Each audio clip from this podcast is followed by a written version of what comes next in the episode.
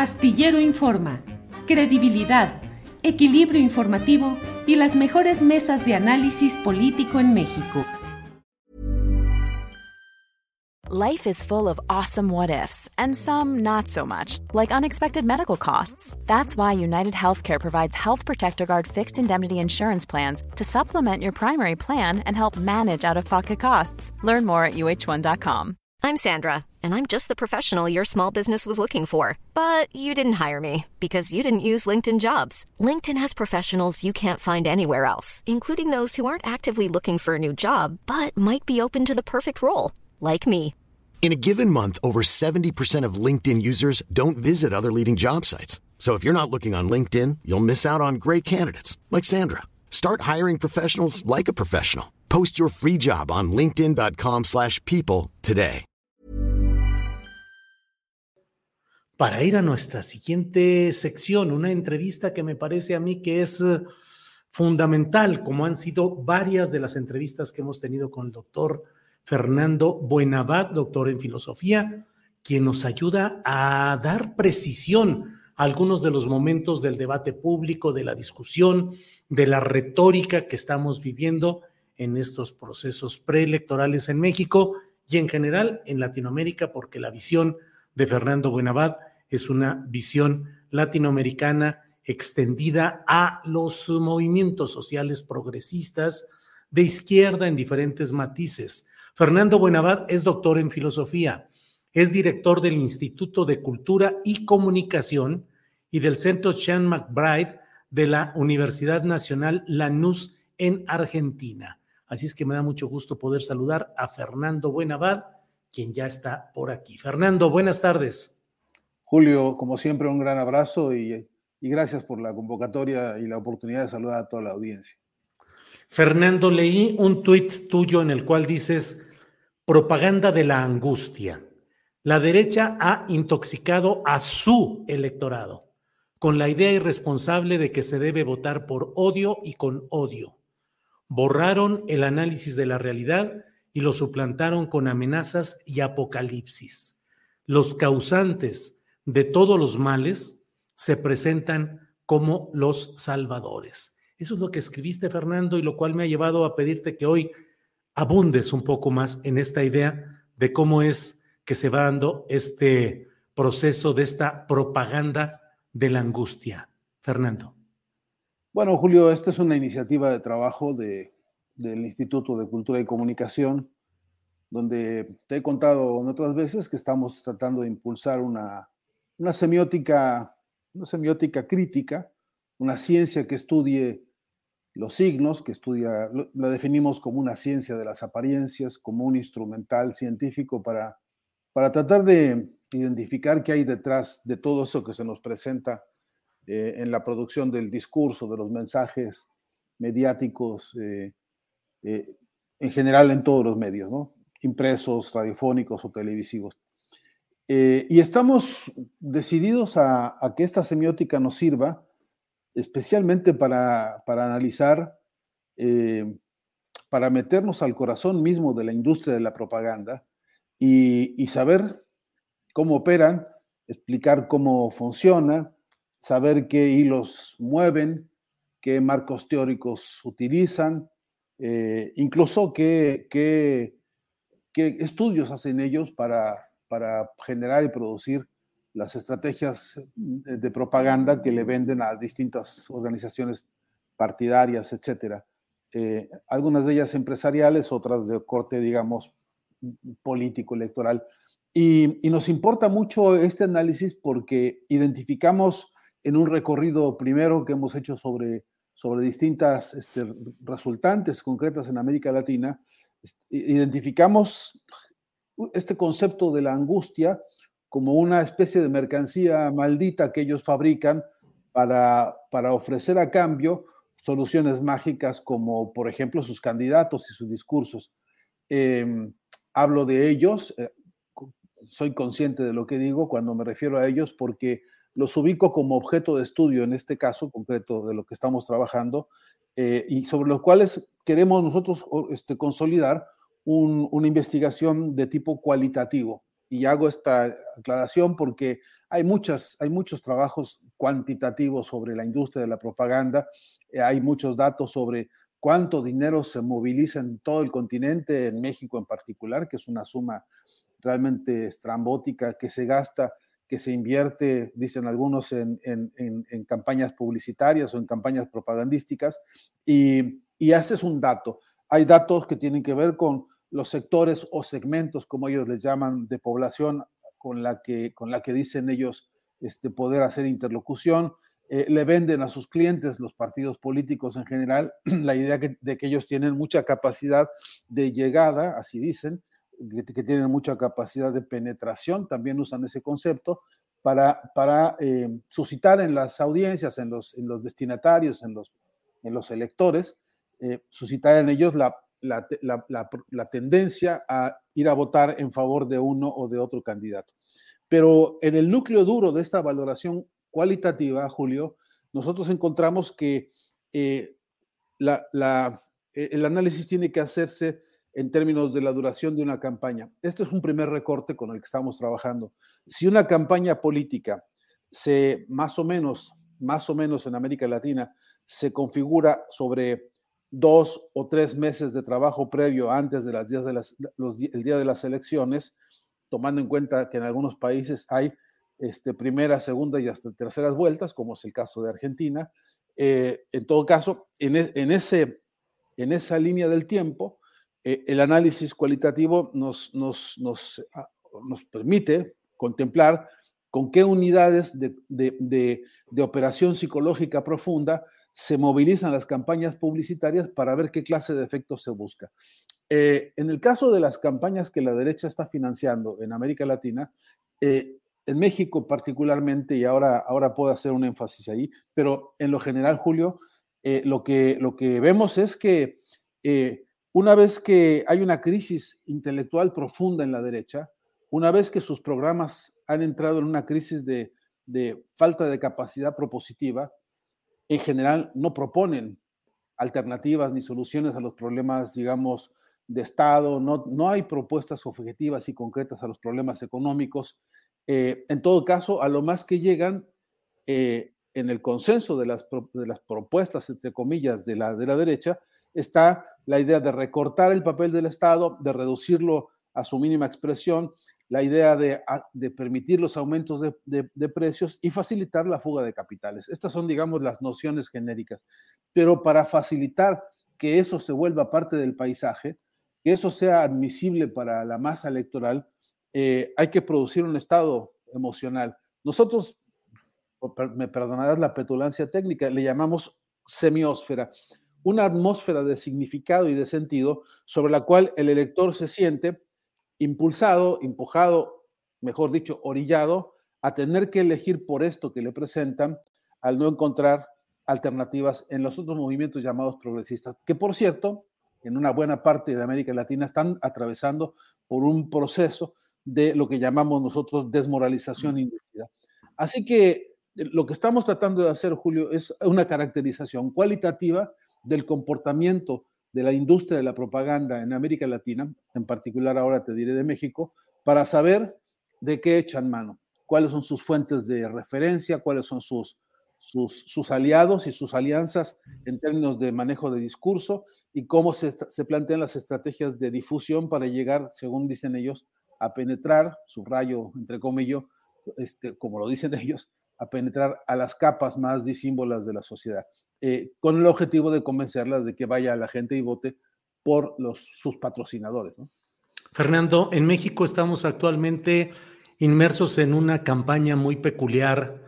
que ha desatado, que ha detonado uno de los dos canales principales de televisión abierta, que es Televisión Azteca, que abiertamente están impulsando la etiqueta de libros comunistas y cuyo principal conductor del noticiero nocturno de televisión azteca, Javier Alatorre, pues en un tono eh, de alarma y en un tono exagerado, pues ha dicho que llega el virus del comunismo y que va a entrar a México. Eso, desde luego, eh, en torno a los libros de texto gratuitos que tienen errores que están siendo eh, reconocidos ortográficos, algunos errores de conceptualizaciones, pero que según el punto de vista de quienes eh, tratamos de ver esto con objetividad y eh, con la mayor frialdad posible, pues no hay ningún índice, ningún indicio de virus comunista en este México, pero ¿eso encaja en parte de lo que estás diciendo, Fernando? Pues sí, es, es uno de los ejemplos más crudos que tenemos ¿no? de, este, en este análisis cualitativo, porque eh, primero que está claro que han echado a andar uno de sus monstruos privilegiados, ¿no? Ya, ya se ha creado la, la idea de que, hay un, de que hay una especie de amenaza mundial que, que, recorre el mundo,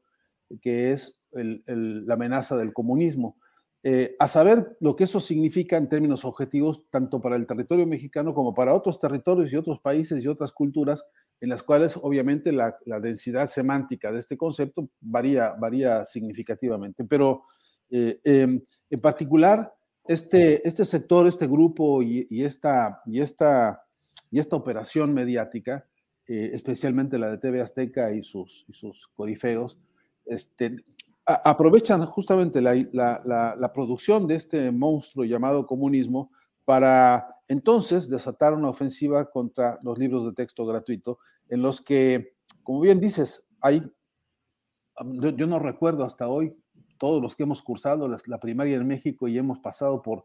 por los seis años cargando nuestros respectivos libros, sabemos que históricamente han tenido problemas de índole muy diversa. Incluso debates han sido producidos en medio de debates muy, muy cruzados. Pero de ahí a la acusación de que estos son eh, virus del comunismo, eh, lo que más queda claro a mi entender en esta descarga ideológica de este sector y de este grupo es, por un lado, la impotencia argumental, que es no encontrar otra mejor manera de calificar un producto de la, de la, de la legislación, de la educación y de la política en México, como los libros de texto gratuito, y luego este, mandarse con uno de los quizá más desvencijados y añejos y rancios modelos de acusación, que es eh, precisamente esta, la especie de satanización de las, de las, de las decisiones políticas, eh, en fin, de las, de las, incluso de las voluntades que no son las de ellos, porque habría que ver que esto lo, han usado generalmente para, para denostar a todo mundo.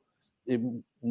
no debo hacer un paréntesis porque no te voy a contar a ti, particularmente a ti, este, de qué maneras y de qué, y de qué barbaridades echan manos para, para acusar y para, para desautorizar este, alguna voz crítica. Pero en todo caso, el, el, el, la resultante es que, puesta como se puso esta, esta vociferación de la ultraderecha, en la pantalla en la que se puso, con el modelo y con el formato narrativo en que se puso, eh, hay un electorado enfrente, hay, un, hay una población enfrente que padece estas canalladas mediáticas hace mucho tiempo, ha sido víctima de todas estas este, el, eh, elaboraciones eh, eh, monstruosas y de todas estas amenazas como las, la del comunismo históricamente, y ahora recrudece en una, una especificidad que más importante que el ataque contra los libros es el ataque contra la coyuntura política y contra el proceso electoral, sin mencionar desde luego lo, lo que es una obviedad, este, me parece eh, una obscenidad que es When you're ready to pop the question, the last thing you want to do is second guess the ring. At BlueNile.com, you can design a one-of-a-kind ring with the ease and convenience of shopping online. Choose your diamond and setting. When you find the one, you'll get it delivered right to your door. Go to Bluenile.com and use promo code LISTEN to get $50 off your purchase of $500 or more. That's code LISTEN at Bluenile.com for $50 off your purchase. Bluenile.com code LISTEN. Millions of people have lost weight with personalized plans from Noom, like Evan, who can't stand salads and still lost 50 pounds. Salads, generally, for most people, are the easy button, right? For me, that wasn't an option. I never really was a salad guy. That's just not who I am. But Noom worked for me. Get your personalized plan today at Noom.com. Real Noom user compensated to provide their story. In four weeks, the typical Noom user can expect to lose one to two pounds per week. Individual results may vary. Usar esto para esconder la, la decisión de no pagar los impuestos que debe este grupo y este, este, este empresario. Pero en el, en el campo de la, de la producción de un discurso para una acusación con el nivel y con los elementos narrativos que esto tiene, lo que encontramos, lo que nosotros queremos ver, lo que, lo que, lo que quisiéramos poder estudiar a fondo es cuál es el resultado anímico en la población, población abierta que, que a veces en intemperie total, sin instrumentos para la defensa, incluso cuestionando al, propio aparato del Estado que no ha sabido construir una estrategia y una formación crítica frente al discurso mediático en términos de una cultura crítica frente a la ofensiva de los monopolios mediáticos. Em, eh, en esta circunstancia, eh, lo que es verdad es que hay un porcentaje alto de la población, por lo menos con lo que hemos ido encuestando nosotros con la mirada cualitativa, que lo que siente es un temor y una angustia que es, hay una amenaza de la cual no tenemos claridad, hay una amenaza que se comporta como una especie de entidad fantasmal, pero que está escondida eh, subrepticiamente atrás de un objeto llamado libro, especialmente libro de las escuelas, que por cierto, por, por, extensión o por, por, contagio, este, eh, golpea y, y, y, y, ensucia también a, pues, a un sector importante del profesorado, que es un, profesorado crítico, y sin duda también a un sector importante de los pedagogos este, eh, eh, mexicanos que se han dedicado a trabajar sobre la producción de estos materiales. Pero a, fin de cuentas es una forma de también golpear directamente al presidente López Obrador con la base de este, este es el que comanda esta malignidad espantosa que es generar libros comunistas para los niños. Eh, e, en ese esquema, eh, yo sí creo que hay una irresponsabilidad mediática enorme y que el Estado debe atender, que es que la, masa de angustia generada en,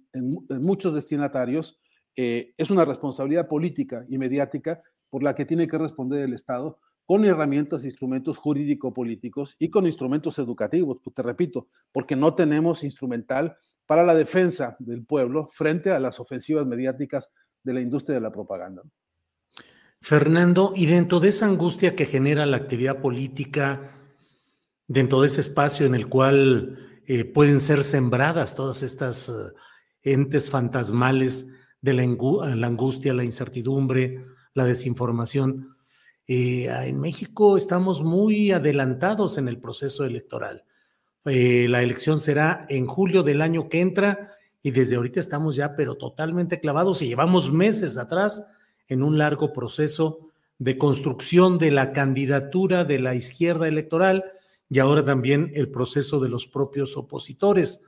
eh, que incluye a la derecha panista. Eh, en Argentina, donde tú resides como profesor y director de áreas de la Universidad de Lanús,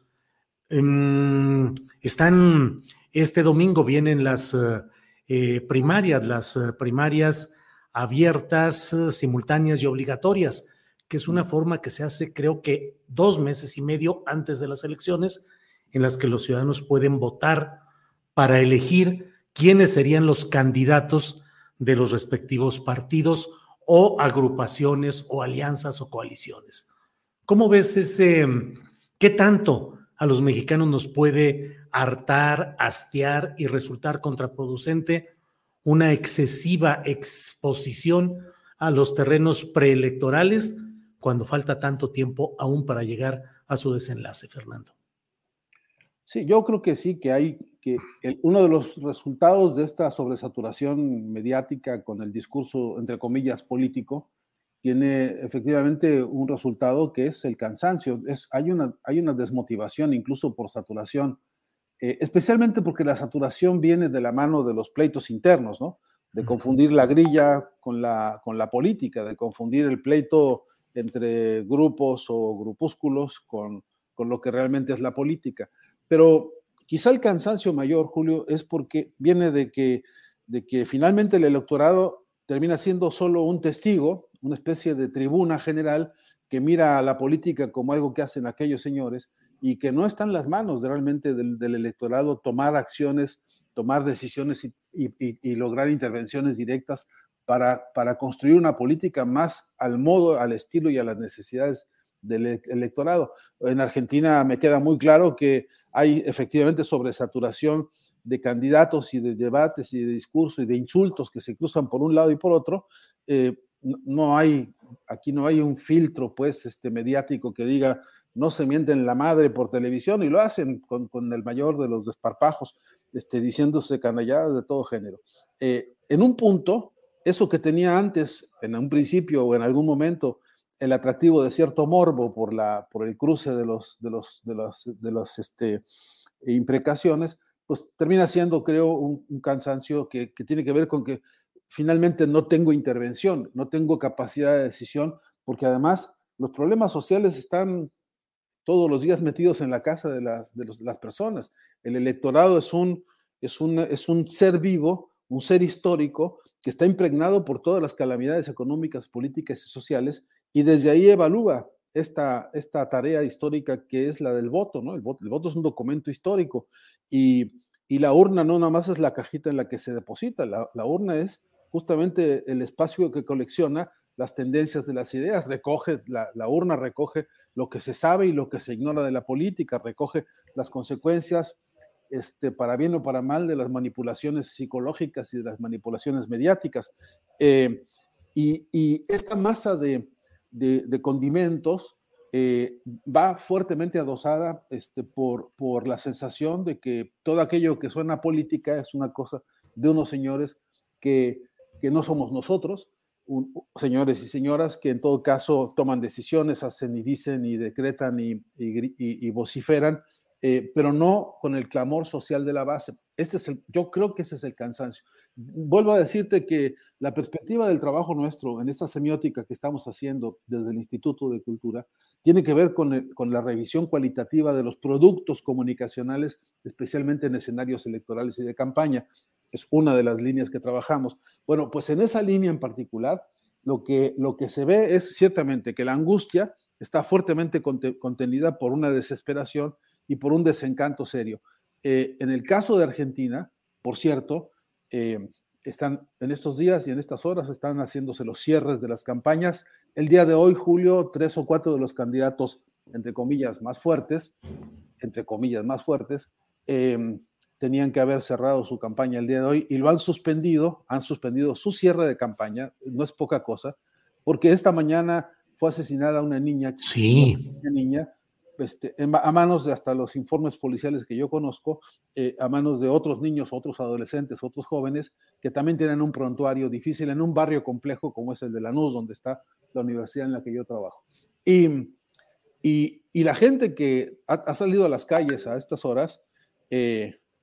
repite e interpela y cuestiona el, problema de la seguridad, pero el problema de la seguridad esta vez, y esto es cualitativamente importante, visto como también resultado del que no hay dinero en el bolsillo, de que la inflación hoy está en un 120, 130% anualizada, de que las oportunidades reales de tener alguna mejoría para el ingreso y para el poder adquisitivo son verdaderamente uh, nulas, este, para decirlo de una manera quizá exagerada, pero en todo caso que es gravísimo. Y, ahí es, Julio, donde eh, la, concepción cualitativa que queremos consolidar respecto al estado del ánimo de la gente en el proceso electoral y de cómo, y de cómo la sensación de la, de la angustia, la sensación del, abandono, la sensación de la impotencia mezcladas, eh, eh, son un cóctel muy complicado y muy peligroso este, de cara a por un lado, las falencias en materia de, educación cívica que tienen nuestros pueblos, que son muchas, y luego la desinformación brutal con que aparecen las,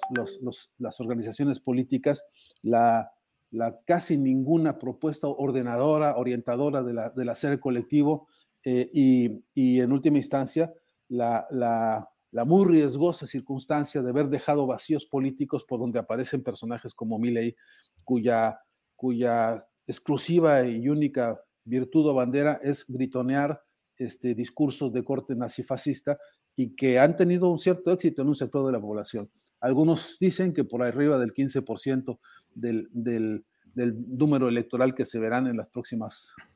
los próximos días, el domingo próximo, en estas llamadas paso, elecciones preliminares. Pero Julio, el, producto, el producto realmente preocupante es que a contrapelo de una sociedad que debería tener claro eh, el proyecto, el optimismo, la fortaleza, la moralidad y la intervención como, como en una democracia verdaderamente participativa, lo que ves es escepticismo, este, decepción y, muchas dudas respecto a, que la democracia esté siendo útil para resolver los problemas de la gente. Fernando, pues te agradezco mucho la posibilidad de platicar en esta ocasión, como siempre, una plática, un análisis que nos permite darle contexto y tener mejores puntos de vista respecto a lo que va sucediendo en este ambiente político, electoral, social. Fernando, a reserva de lo que desees agregar, yo te agradezco mucho esta oportunidad. Yo quería agregar una sola cosa, una línea, Julio, eh, expresarte mi solidaridad frente a ataques que estoy viendo en horas recientes a tu persona y a tu proyecto de trabajo y a tu historia misma de militancia y de periodismo. Y quería suscribir que, que, este, que bueno, que yo junto con muchos que sabemos de tu trabajo, este, repudiamos estos ataques. Así que un gran abrazo solidario. Fernando, eres muy amable, aprecio mucho tus palabras y seguimos aquí trajinando en el periodismo. Gracias, Fernando. Hasta, Hasta pronto. Siempre. Hey, it's Paige DeSorbo from Giggly Squad. High quality fashion without the price tag. Say hello to Quince. I'm snagging high-end essentials like cozy cashmere sweaters, sleek leather jackets, fine jewelry, and so much more. With Quince being 50 to 80% less than similar brands. And they partner with factories that prioritize safe ethical and responsible manufacturing. I love that. Luxury quality within reach. Go to quince.com slash style to get free shipping and 365 day returns on your next order. quince.com slash style para que te enteres del próximo noticiero suscríbete y dale follow en apple spotify amazon music Google o donde sea que escuches podcast. Te invitamos a visitar nuestra página julioastillero.com.